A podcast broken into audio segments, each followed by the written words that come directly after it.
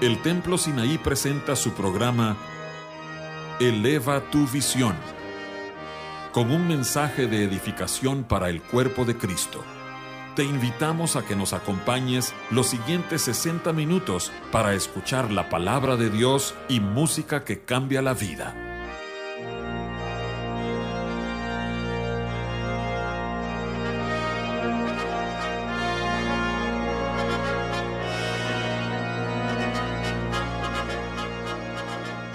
Muy buenos días. Que Dios les bendiga. Amén.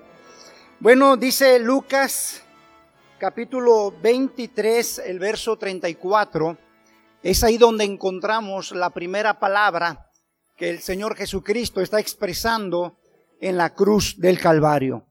Y esta palabra, esta palabra tiene que ver con la expresión, Padre, perdónales porque no saben lo que hace. En esta palabra encontramos algo que es muy, muy interesante.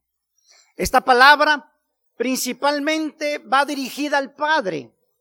¿Y por qué al Padre? Porque si usted y yo podemos visualizar la escena que estaba sucediendo allí. El mismo Hijo de Dios sufriendo crucificado, aunque sabíamos que para eso Él había venido. Pero toda la gente que estaba ahí, gente que había sido sanada, gente que había sido bendecida, estaba grite y grite, crucifícale, crucifícale, él es un malhechor. Y comenzaban a injuriarle y a injuriarle. Y entonces yo me pregunto, ¿qué padre no va a sentir que en su corazón arda de un deseo, si me lo permite decir así, de venganza? Porque ¿cómo es posible que a su hijo se le esté dañando? Aunque de plano sabíamos que ellos habían planeado este proyecto de salvación. Pero a final de cuentas era el Padre. Yo me imagino que el mismo Señor Jesucristo sabía que, el Padre podía reaccionar en cualquier momento. Los mismos ángeles de Dios quizás ya estaban listos y dispuestos para decir, da la orden, nosotros vamos y lo rescatamos. Por eso, en esta primera expresión que Jesús menciona, a quien se dirige es al Padre. Padre, perdónales porque no saben lo que hacen. Y es aquí donde encontramos esa palabra tan, tan especial. Es aquí donde encontramos ese cumplimiento de lo que Él había venido a hacer, a rescatarnos, a perdonarnos, a limpiarnos, a acercarnos con Dios. Y esa es una palabra de perdón. Es una palabra donde se abre la puerta para todas las demás bendiciones. La escritura dice que Él estaba pagando el precio del rescate. Él estaba allí listo y dispuesto para abrir esa puerta, para que todo aquel que en Él cree no se pierda, mas tenga la vida eterna. ¿Cuántos alaban a Dios por esto, hermanos? Entonces nuestro Señor estaba mostrando esa palabra de perdón. Y Él estaba manifestando hacia la humanidad, hacia los que estaban ahí presentes en ese momento, pero también hacia todos aquellos que vendríamos después. Él estaba mostrando misericordia por nosotros. Estaba mostrando esa misericordia que solamente puede haber en el corazón de Dios. Porque ¿quién? Y hablo en general como ser humano, ¿quién de nosotros siendo golpeados, injuriados, este, vamos a responder de esa manera? Bueno, quizá yo diría, ¿verdad? Oye, ¿cómo es posible que tú estás hablando mal de mí? Si yo te ayudé, yo te sané, yo te aconsejé. Normalmente es la reacción de uno, pero él no. Él estaba siendo perdonador, él estaba siendo misericordioso con todos nosotros estaba siendo benevolente con todos nosotros, por una sencilla razón. Y el versículo que hemos leído lo menciona, porque no sabe lo que hace, por la ignorancia. El pueblo era ignorante. El pueblo era ignorante. Oseas dice de la siguiente manera, mi pueblo pues pereció porque le faltó conocimiento, mi pueblo perece porque le falta entendimiento. Oseas 4.6 lo menciona. Entonces el pueblo realmente estaba ciego. El pueblo realmente tenía su entendimiento eh, entenebrecido, su visión de lo que estaba sucediendo realmente no lo tenían allí. Y es ahí donde Dios tiene que mostrar gracia y misericordia por ellos. ¿Qué es lo que nosotros tenemos que hacer, mis estimados hermanos? Mostrarnos de la misma manera. Misericordiosos ante aquellas personas que rechazan a Jesús. Tenemos que mostrarnos misericordiosos. ¿Por qué razón? Porque una vez nosotros estuvimos en esa misma condición de ellos, ignorantes acerca de las cosas de Dios. Así que hermanos, día tras día, recordemos de esa gracia, de esa misericordia y de ese perdón que el Señor Jesucristo nos ha mostrado cada día. Muchas gracias, que Dios les bendiga. La segunda palabra está en Lucas 23, 43. Y Jesús le dice, al ladrón bueno, y lo estoy diciendo sarcásticamente, hoy estarás conmigo en el paraíso.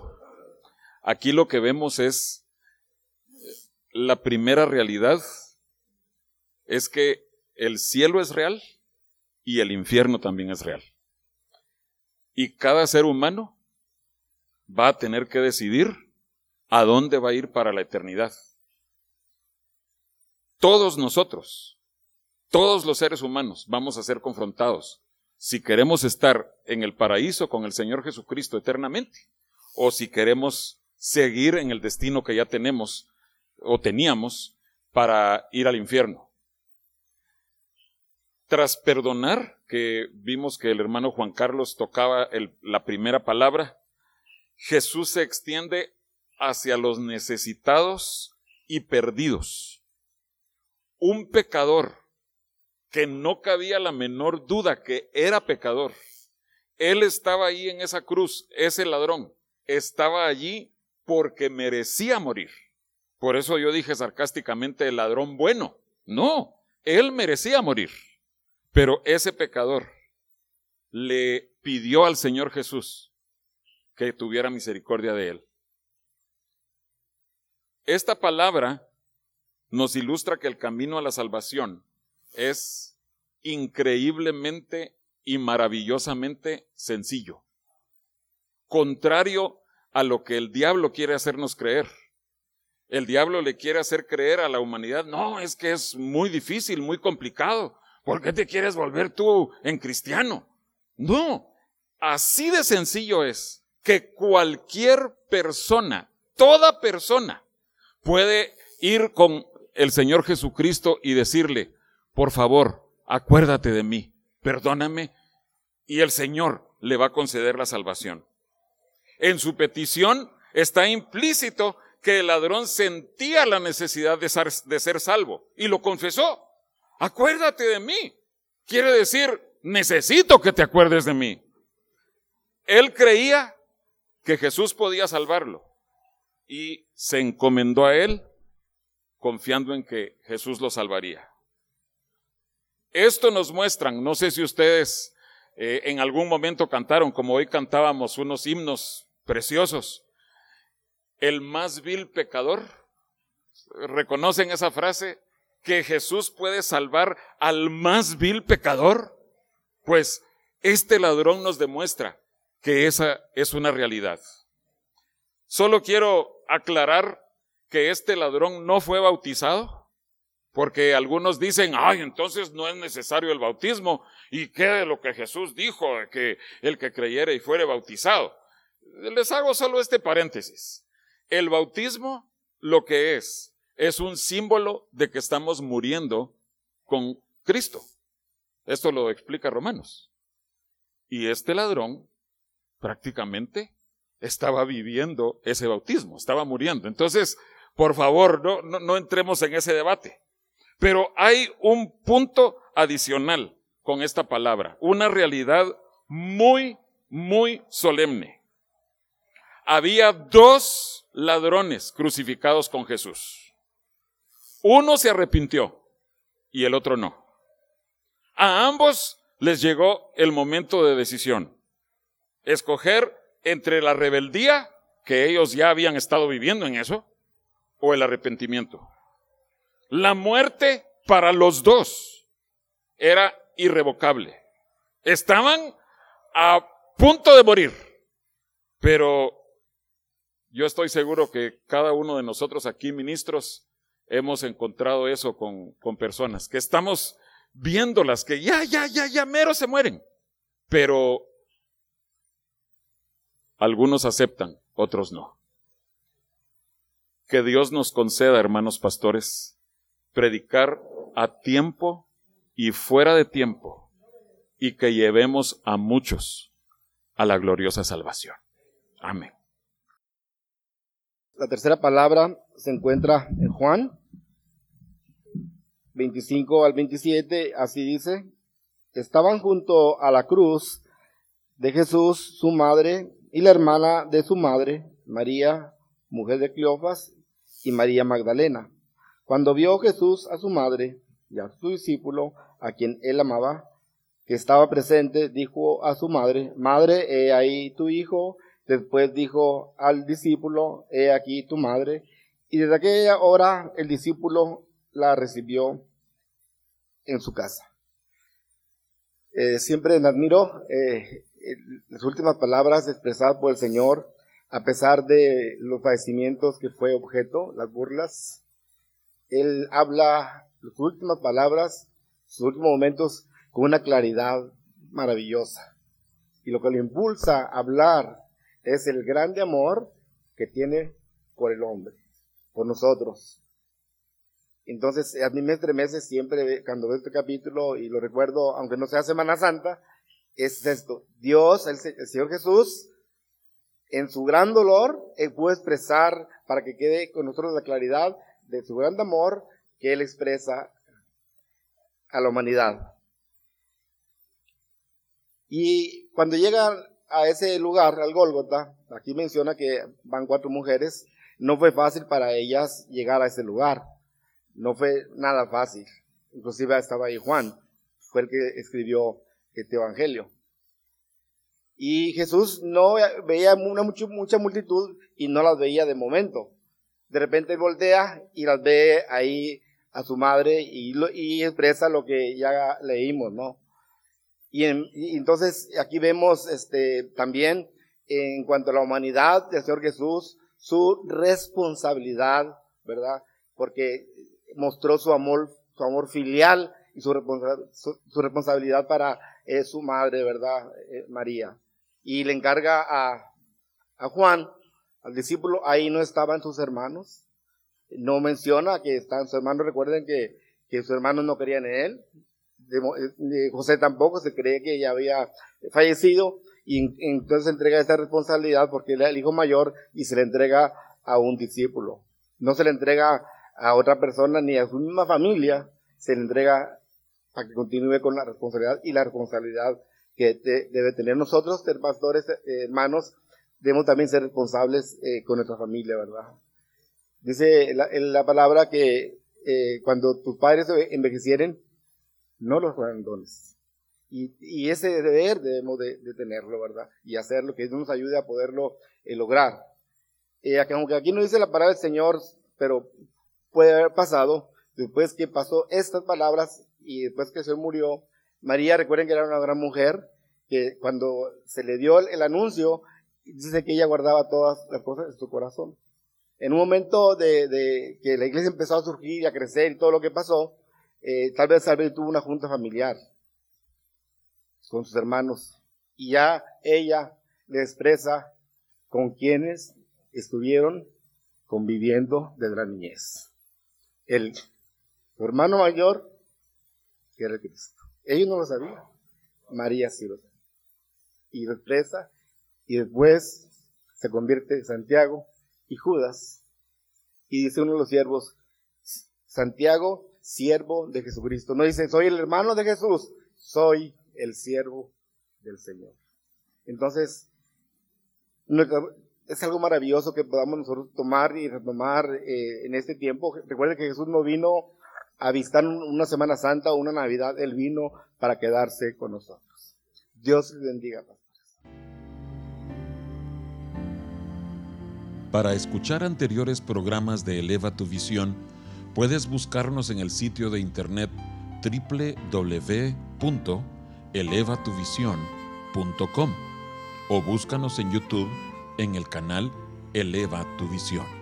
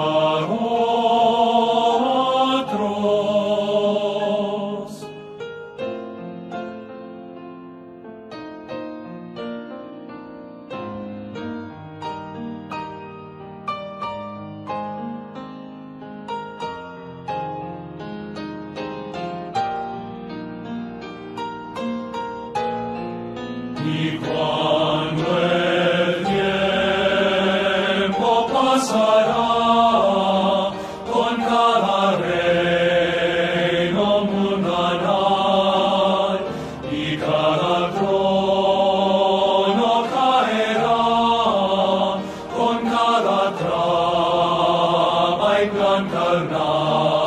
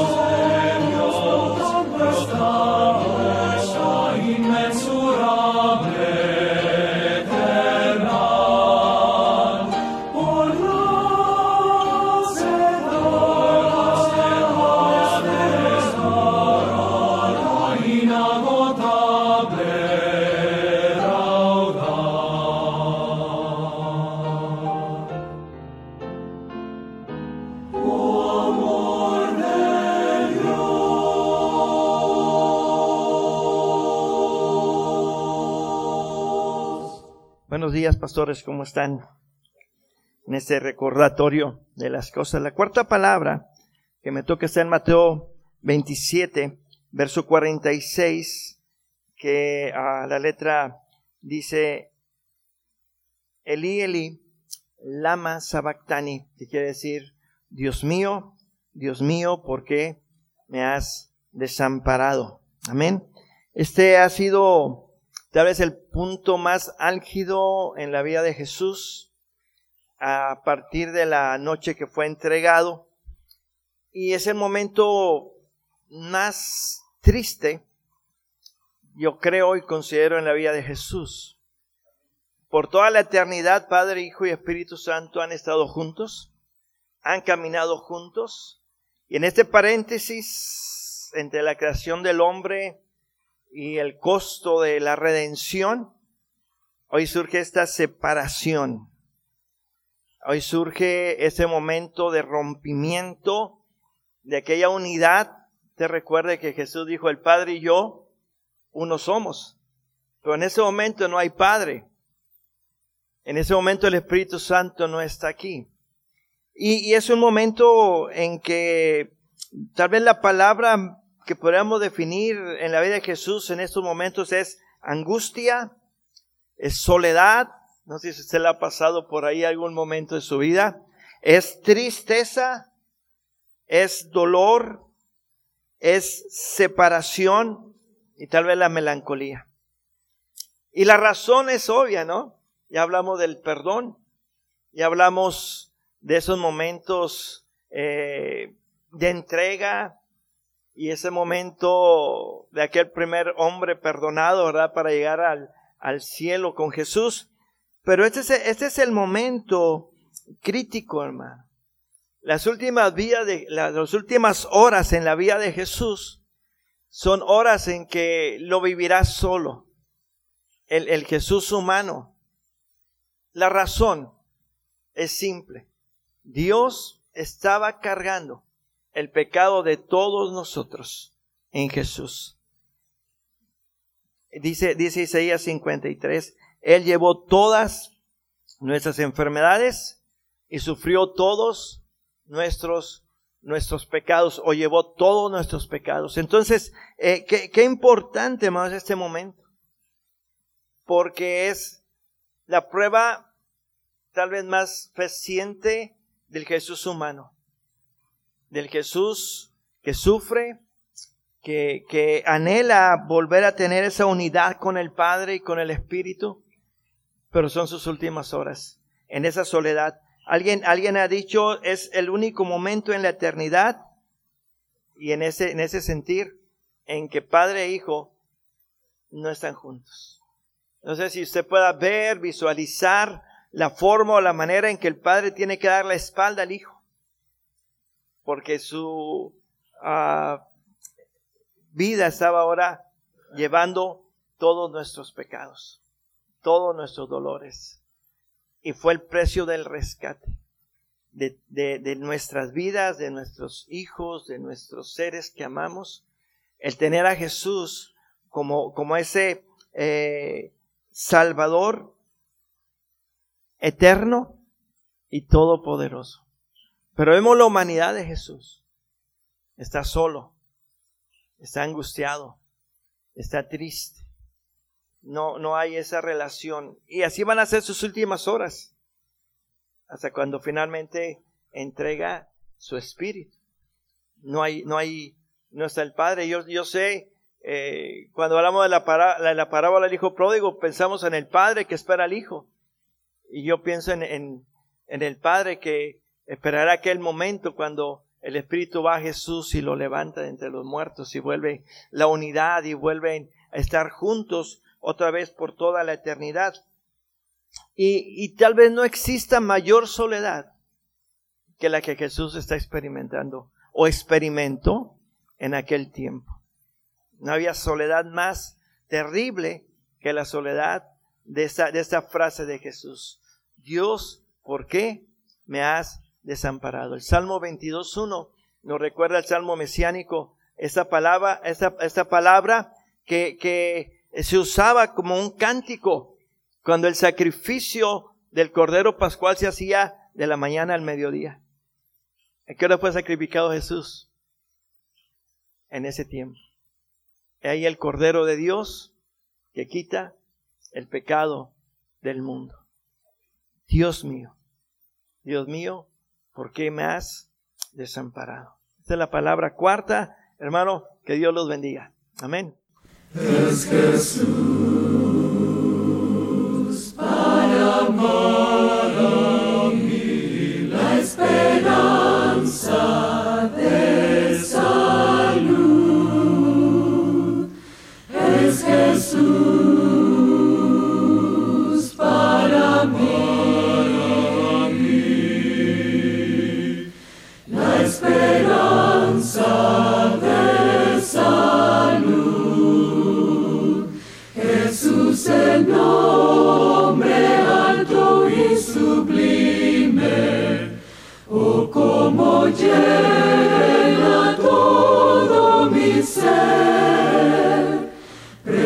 precioso nombre cual no hay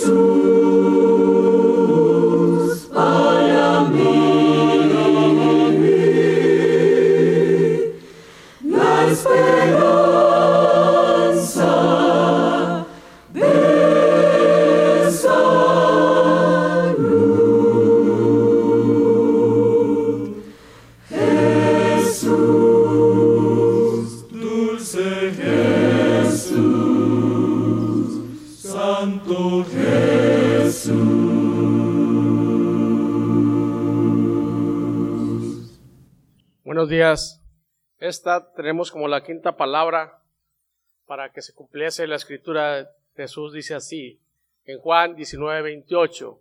Después de esto, sabiendo Jesús que yo todo estaba consumado, dijo para que la escritura se cumpliese, tengo sed. ¿En dónde está la escritura? Mil años atrás, en el libro de los Salmos, en 22.15 dice, como un vértigo se secó mi vigor y mi lengua se pegó a mi paladar y me han puesto en el polvo de la muerte. ¿Te imaginas qué es venir a cumplir una profecía que él sabía que tenía que venir a morir? Él le dijo bien claro a Poncio Pilato, ninguna autoridad se te ha dado si no viniera de arriba. Él ya le sabía. Y en el monte de los olivos dijo, Señor, que no se haga mi voluntad, sino la tuya. Se está cumpliendo también lo que dice el Salmo 62, 21. Dice, y me pusieron además hiel por comida y en mi sed me dieron de beber vinagre. Él no lo pidió, es la cuestión de deshidratación del cuerpo. Cuando pierdes agua y sangre, la escritura dice que ya no había forma en él y no dice que no había ni hermosura. ¿Te imaginas unas espinas sudando, cayendo y a punto de ser traspasado, ya estaba en el punto, recordó lo que dice la escritura en Isaías, lo que se estaba por cumplir, Isaías también lo había dicho. Dice, después dice, varón de dolores, experimentado en quebranto. ¿Qué es lo que pasó ahí? Que él venía a dar su vida para rescatar a lo que se había perdido. La escritura dice que a los suyos vino y los suyos no le recibieron. ¿Por qué?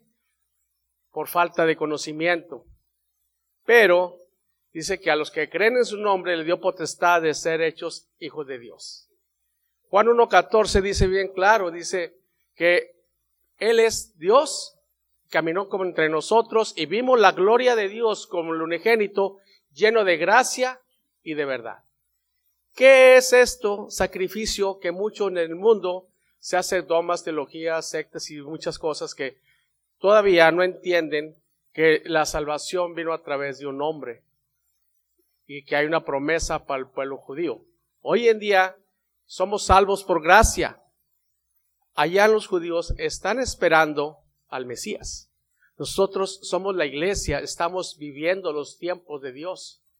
Y cuando Cristo estuvo aquí, le dijo a la samaritana, si supieras el don que hay en mí, que tú me pedirías agua, yo te daría agua de vida. Y esa agua de vida es la que nosotros traemos como creyentes, que fluyimos a través de la humanidad, que llega el Evangelio a nuestras casas, a nuestra luz, los ojos son abiertos y tenemos sed. Cuando empezamos a conocer, tenemos sed, leer, leer, leer, quiero más. Esa es la sed que Dios pone a través del Espíritu Santo, el discernimiento y el conocimiento para que nosotros podamos ser salvos y entendidos por la gracia de Dios. Vamos a leer algo un poquito más, aquí lo, lo, tenía hace muchos años. Dice en Marcos 15:23, dice, y le dieron a beber vino mezclado con mirra, mas él no lo tomó. ¿Por qué? Porque él venía a cumplir la profecía. Dice bien claro que él, que no había parecer en él y ni quebranto, no había forma, no había, no puede decir, este es un, este es el Hijo de Dios. No le creían. Por eso dice la escritura que el hombre vino a dar la vida por muchos. Anteriormente, cuando empezó en Adán y Eva, dice que la maldición vino por un hombre, Adán. Hoy en día vino la redención a través de quién? De Jesucristo. Entonces, ese es el plan de Dios que tiene para nosotros, de que esa sed de Dios que Él puso para dar su vida por los demás. Dios los bendiga.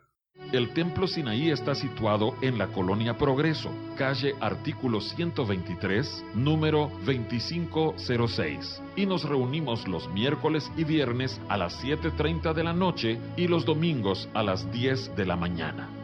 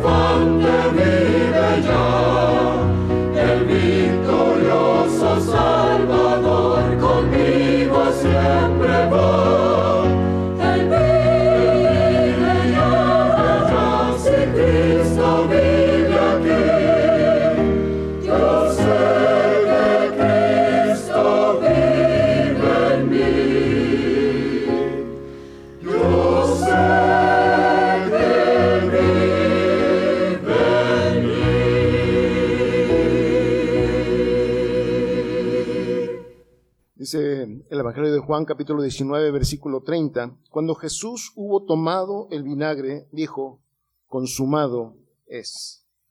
Llama mucho la atención que el único evangelista que anota esta referencia es precisamente el apóstol Juan. Eh, esta frase, consumado es, podríamos traducirla básicamente como ya todo está completo, no que ya se acabó todo, porque él estaba en la muerte, podrían quizás sus enemigos o los que lo estaban viendo, hasta aquí acabó, incluso sus discípulos, que después de que él murió fueron y se, encerraron y algunos regresaron a sus antiguas eh, ocupaciones, no se, no se estaba terminando lo que Jesús era y lo que Jesús vino a darnos.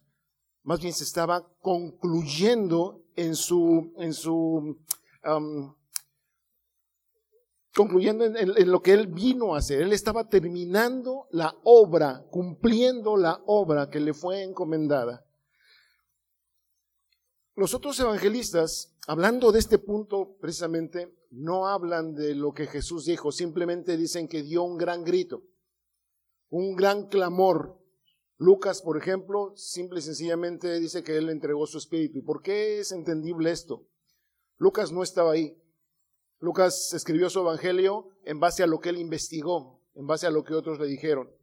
Mateo y Marcos quizá fueron testigos de lejos, pero Juan, y lo acabamos de, de- ver hace un momento cuando, él, cuando Jesús encomienda a su madre bajo el cuidado de Juan, Juan estaba ahí, estaba cerca. De todos los discípulos, Juan era el que más cerca estaba de la muerte y del sufrimiento de Jesús. Él claramente, claramente, y por eso lo refiere, pudo escuchar esta hermosa frase, consumado es. Es- Yo no encuentro y no he encontrado, por más que he buscado tanto en la palabra como en otras referencias, otra expresión más clara que nos pueda unir en una sola expresión todo, déjenme ponerlo así, todo lo que el tiempo abarca. ¿Por qué? Porque este consumado es, une la eternidad previa a la creación, une la con la creación misma y además se une a la, cre- a la eternidad posterior a la creación.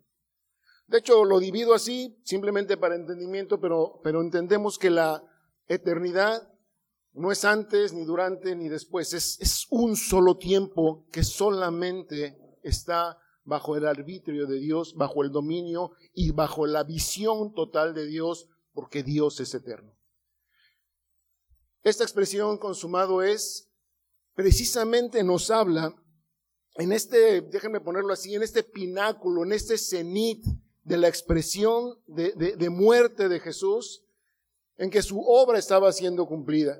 Y cuando habla de ahí de un gran grito, yo no alcanzo más, no, no alcanzo a ver dolor, al contrario, el dolor ya se había reflejado, como nos lo explicaron cuando Jesús dijo, ¿por qué me has abandonado? Ahí vemos sufrimiento. Pero cuando Él clama, consumado es, yo puedo ver un grito de victoria, un grito de, de- de- de- de vencimos y solamente Él y el Padre estaban pudiendo entender que ese momento era la victoria culminante del plan eterno de Dios para aquellos que Él decidió, Dios decidió crear y amar a pesar de que ese amor costaría fin- finalmente lo que Jesús estaba viviendo en ese momento en la cruz. Antes de que el mundo fuese, dice la escritura, el hombre obviamente no existía. Pero antes de que el mundo fuese, Jesucristo ya estaba preparado para sufrir la cruz. Ya había un plan de redención, ya había un plan de salvación, ya había un- una solución a la rebeldía del hombre, del corazón del hombre contra su creador. Antes de la fundación del mundo. Cuando el mundo es creado, prácticamente inmediatamente de que, de que el hombre es puesto en la tierra, al poco tiempo se sucede lo que Dios sabía que sucedería. El hombre se rebela contra él. El hombre busca lo suyo. El hombre se aparta de Dios y así lo, lo podemos ver durante prácticamente todo el tiempo de, de- de la creación y hoy lo estamos viendo. Pero en ese tiempo de creación es cuando la obra que Dios planeó desde el principio, del- desde antes, perdón, del- de la fundación del mundo, se lleva a cabo. Dios revela su plan a la gente. La gente no lo puede entender. Dios les anuncia con tipos, con profecías, con, con muchas cosas lo que Dios estaría haciendo en un momento dado a favor de la humanidad. Y la gente no lo puede ver. Viene este momento que estamos meditando, Jesucristo en la cruz, y es precisamente durante el tiempo de creación que Jesús lleva a cabo y consuma, termina ese plan de redención. Y esto nos conecta inmediatamente, no solo a Jesús, que, que después resucitó y fue a la, gloria eterna con el Padre, como él mismo lo oró. Padre, eh, glorifícame ahora al lado tuyo con aquella gloria que tuve antes de la fundación del mundo. No solamente conecta a Jesús, sino a todos aquellos que hemos creído en lo que Jesús estaba haciendo y cumpliendo en esa cruz. La redención se llevó a cabo precisamente ahí, en ese momento donde todo estaba siendo cumplido. La satisfacción de la justicia de Dios basada en su amor y puesto los pecados de, de toda la humanidad en su propio Hijo, se estaba cumpliendo en ese momento. No es raro entonces encontrarnos posteriormente en el libro del Apocalipsis una multitud enorme de ángeles, de personas que estaban ahí, ancianos incluso, que glorificaban al Padre, perdón, que glorificaban al Hijo y decían, digno eres, digno eres porque fuiste inmolado. Jesús, antes de llegar al, al- al- de ascender al cielo, les dijo a sus discípulos, toda autoridad, toda potestad me es dada en los cielos y en la tierra, cosa que se estaba verificando en Apocalipsis, en esa adoración. El poder, la gloria, la honra es para el Cordero.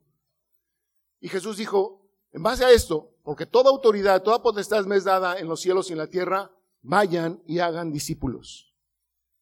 Pastores, tenemos una garantía y tenemos una gran encomienda. La garantía es que la potestad es de Jesús. La autoridad máxima es de Jesús. Y nuestra encomienda es dar a conocer a un mundo perdido que Jesús tiene toda autoridad, que Jesús tiene toda potestad, no solamente para juzgar como lo hará, sino también para perdonar, para vernos con misericordia como lo hizo y en base a los méritos que Él ganó para nosotros en la cruz del Calvario, llevar la salvación a todos cuanto podamos. Una gran encomienda, no un pequeño trabajo la tenemos todos enfrente por la gracia de Dios hacia nuestras vidas. No les voy a decir que Dios les bendiga. Yo espero que Dios bendiga a mucha gente a través de ustedes. ¿Qué hay en el cielo que los hombres hicieron? Las heridas de Cristo. Siete palabras en la cruz al mundo dieron. Un ideal de bellas esperanzas a cada corazón. Y ellas nos trajeron regocijo. Un mundo nuevo con las sagradas palabras de Jesús. He aquí, satisfacen nuestra esperanza. El Santo Salvador así lo dijo, Padre, perdónalos porque no saben lo que hacen y hoy estarás conmigo en el paraíso. Y después que los amaba este mundo, dijo, aunque la gente a su pesar se alarme, Madre, ella y tu hijo, y con gran necesidad se tengo. Pero nada faltó a su merced, pues el Señor estaba demandando y dice, Dios mío, Dios mío, ¿por qué me has desamparado? Y consumado es. Y en tus manos encomiendo mi espíritu. Esto lo había dicho Jesucristo y estando Jesús clamando a gran voz dijo, Padre, en tus manos encomiendo mi espíritu. Y expiró. En el momento cumbre de la crucifixión, estaban las cosas sucediendo, no un eclipse, no, eran las tinieblas por tres horas que debió de la naturaleza pararse y protestaba por la acción del hombre, pues el sol se ocultó. La cortina del santuario del templo se rasgó en dos. Esto significa que fue la fuerza divina la que provocó este desgarramiento. No fue el hombre el que intervino para romper el velo del templo. El Espíritu del Salvador se separaba del cuerpo y se iría en el momento para unirse nuevamente con, el, con su Padre. Hoy el camino queda libre para el lugar santísimo. También les pertenece ahora a nosotros los gentiles. Hoy podemos entrar al lugar santísimo para adorar a la Trinidad. Qué hermoso privilegio tenemos ahora, porque el velo del templo se rompió. Solamente una vez al año entraba el sacerdote y tenía que ser santo. Pero ahora, a cualquier hora, mi amigo, podemos entrar a adorar a nuestro Dios. Las rocas se partieron, aún las partes más duras de la tierra se estremecían por la muerte de Jesús. Los sepulcros se fueron abiertos. ¿Cuál sería la reacción de los religiosos enemigos de Jesús ante esta situación? Pero en tus manos encomiendo mi espíritu. Entregó voluntariamente su espíritu, lo dice el Salmo 31.5. Estas eran las palabras que pronunciaba un niño judío cuando se, se duerme.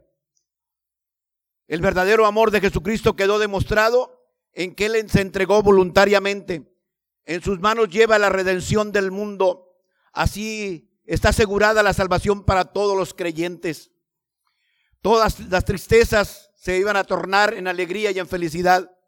Está una hermosa expresión que demuestra la unidad de Jesucristo y el Padre. Cristo regresaría triunfante con el Padre. Todo está terminado. La obra redentora ha terminado y está comprada la salvación eterna para el hombre. La gente reaccionó, el cinturón, el, el hombre que estaba ahí cada evento natural daba la gloria a Dios. Toda la humanidad estaba asombrada. Todos los seguidores, inclusive ahí estaban las mujeres, estaban presentes al cinturión, pero voluntariamente se ofreció al maestro. Ahora yo me pregunto la importancia de ponernos en las manos de Dios, como siervos, como siervas, como cristianos. Entonces Jesús clamando a gran voz dijo, Padre, en tus manos encomiendo mi espíritu. Y habiendo, habiendo Dicho esto, expiró.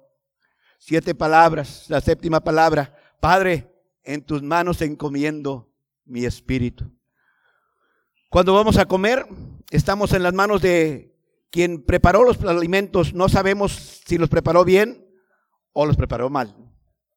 Cuando vamos, cuando vamos a, cuando estamos enfermos y vamos a una ciru- cirugía, nos ponemos en las manos de un doctor. Y a veces los errores del médico los tapa la tierra. Cuando vamos a un avión, nos subimos y estamos en las manos del piloto. ¿Cuántos acontecimientos han surgido? Pero qué felicidad es para el cristiano. Mi vida está en tus manos, Señor. Qué bonito es cuando dependemos de esas manos sagradas. Así podemos seguir muchos ejemplos ahorita. Usualmente nos ponemos en las manos de alguien, de alguien. Y es más, a veces hasta ponemos nuestras, a nuestros hijos en las manos de los sirvientes.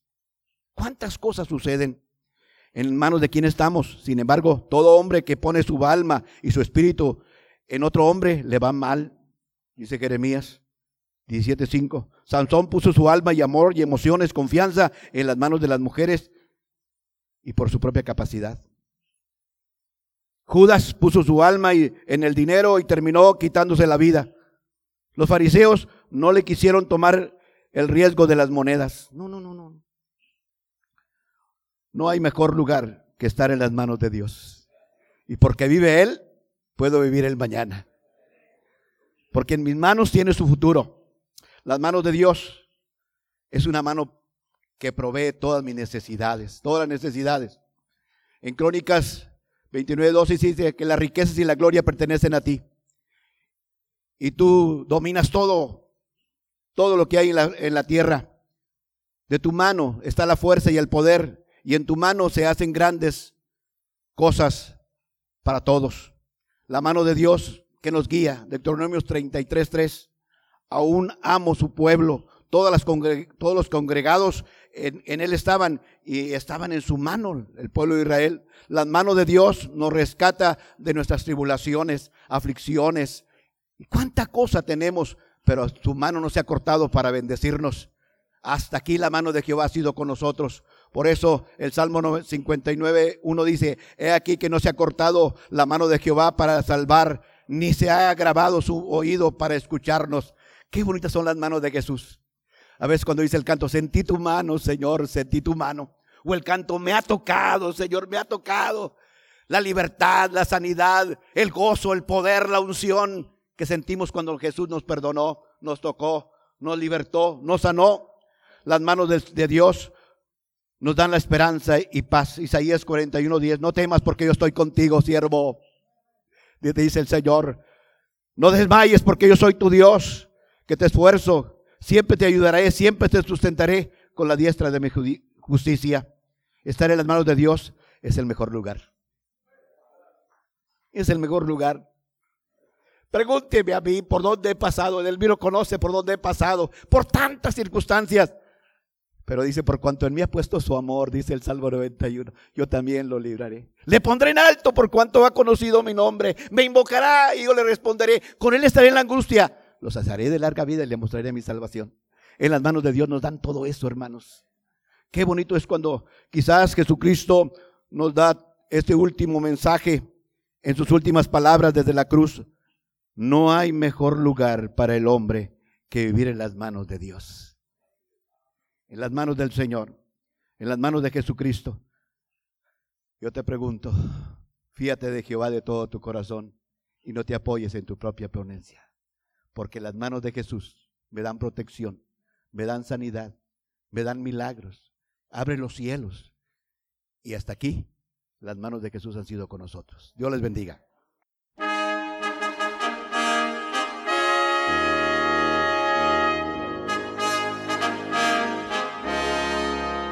El Templo Sinaí agradece el favor de tu atención.